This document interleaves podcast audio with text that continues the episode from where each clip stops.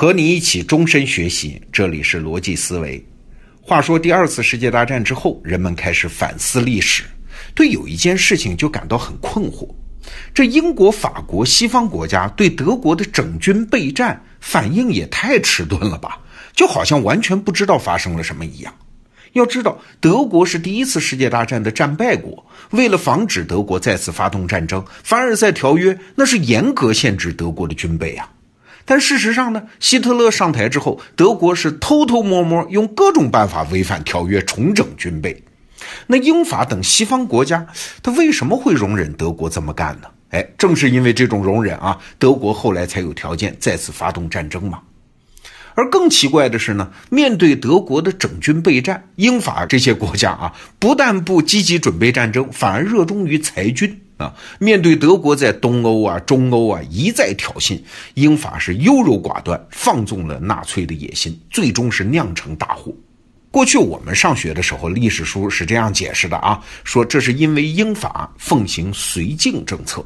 反映了资产阶级的投降本质啊！哎，这个解释也不能说不对了，但是总感觉跟事实隔了一层。最近在两本书里，就是梭维尔的《知识分子与社会》和丘吉尔的《第二次世界大战》里面，我们又找到了另外一种角度的解释。要知道，第二次世界大战之前啊，英国的执政党是右翼的保守党。哎，一般来说，保守党是更强调国家利益的。他不应该对德国的战争威胁视而不见的。那到底发生了什么呢？是不是英国的情报搜集工作出现了重大失误，或者是德国的保密工作做得太好呢？战后啊，有人就问当初执政的保守党领导，这是咋回事儿啊？他们说哪有什么秘密呀？德国偷偷摸摸重整军备，德国官方不承认，西方国家的公众没有意识到。但是当时英法的情报部门对德国的动向是完全了解的嘛，向政府也提交了很多报告。那我们作为政治家是天天看报告的呀，啊，对德国人的小动作非常清楚，没有任何秘密可言。哎，那就奇怪了，为什么你们不及时做出反应呢？反而还要在国内宣扬裁军呢？啊，你们这些领导人难道是卖国贼吗？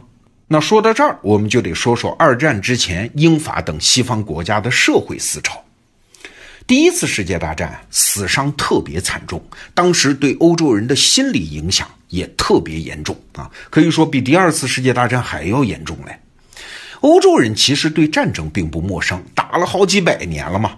但是第一次世界大战不一样啊，那是用人的血肉之躯对抗像机关枪啊、铁丝网啊、重炮啊这样的工业产品。这在历史上和战争史上确实是第一次啊！欧洲人被这种惨重的伤亡给吓坏了呀。所以一战之后，和平主义就成为欧洲社会的重要思潮。像我们熟悉的大哲学家罗素这些欧洲的精英啊，都是和平主义的热烈的倡导者。他们是竭尽全力反对战争，主张各国都要裁军啊，认为这样只要大家都裁军，欧洲就不会再发生可怕的战争了。比如罗素就说嘛：“我们不威胁别人，也就不会有其他国家想对我们开战。”那法国人呢？比较典型的是后来当过法国总理的那个左翼领袖，叫布鲁姆。他写过：“如果一个国家开始裁军，他将不会在现实中惹来任何风险啊！他的榜样力量将引导所有国家追随其裁军行动。”那在英国呢？左翼政党工党的政治纲领干脆就是和平主义呀。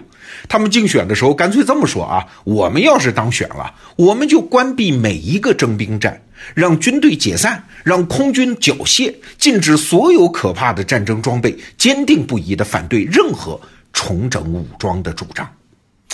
哎呀，这些人这么说话啊，现在看当然很幼稚。但是当时的政治家他就是这么想的呀，或者就是把这种主张当做争取选票的工具啊，因为老百姓也多数是这么想的呀。现在假设你是英国执政的保守党的领导人，你会怎么办？哎，你肯定是陷入两难嘛。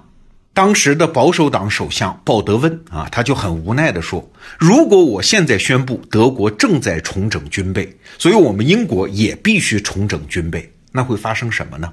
能改变公众的和平主义的强烈愿望吗？啊，根本不可能啊！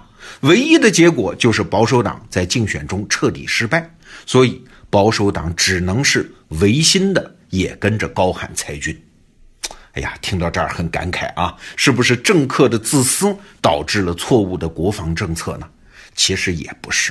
丘吉尔就在他的名作叫《第二次世界大战》这套书当中啊，就写到了鲍德温。当然了，他对鲍德温是没啥好话的，认为就是他耽误了英国的整军备战。顺便说一句啊，丘吉尔对他的政治对手通常都宽宏大量，比如说对他的前任那个著名的张伯伦啊，他就原谅了嘛。但是他一直不肯原谅鲍德温，甚至第二次世界大战都结束了，一九四七年鲍德温八十大寿的时候，丘吉尔都拒绝寄他一张贺卡啊，甚至当时还说了一句刻薄话：“我希望鲍德温先生早日康复，但是如果他没有在世上存在过，这个世界会更好啊！”你看说的这么刻薄，但是即使如此，丘吉尔对鲍德温也有一丝谅解。他说：“鲍德温当时执政的时候，他早就想退休了。而他之所以没有退休呢，是因为一种恐惧和担心。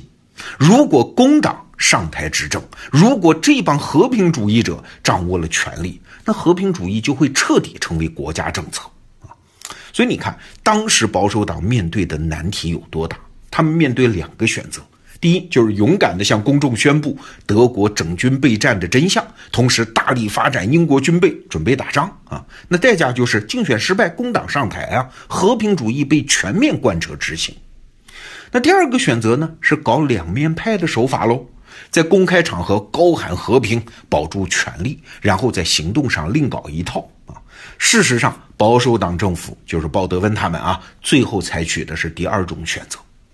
他们是在尽可能的程度上保住和发展了英国的军备，比如说继续生产新型的战斗机啊啊，那这个政策后来被证明非常关键。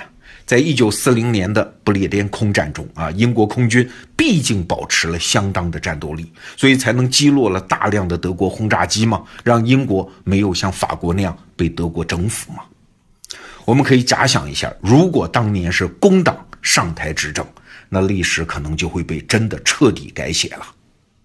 当然了，我们今天说这个啊，历史永远是复杂的，所以今天说的也只是观察这段历史的一个角度。不过啊，还是给了我很多感慨。首先呢，大人物真的需要大担当啊。现在很多中国人已经不太熟悉鲍德温这个人了，但是他肯定不是英国历史上名留后世的著名首相啊，或者算是伟人的行列。因为他的政治面目模糊不清啊，你坚持过什么嘞，对吧？你胜利过什么嘞？他执政的时候，工党反对他，说他逆潮流而动，扩张英国空军，是个战争贩子。后来战争爆发之后，丘吉尔又不原谅他。我们刚才说的啊，就是他天天喊和平口号，耽误了英国准备战争。甚至有历史书上写啊，鲍德温应该对第二次世界大战的爆发负责啊！哎呀，如果有机会问问鲍德温本人，不知道他会不会觉得很委屈啊？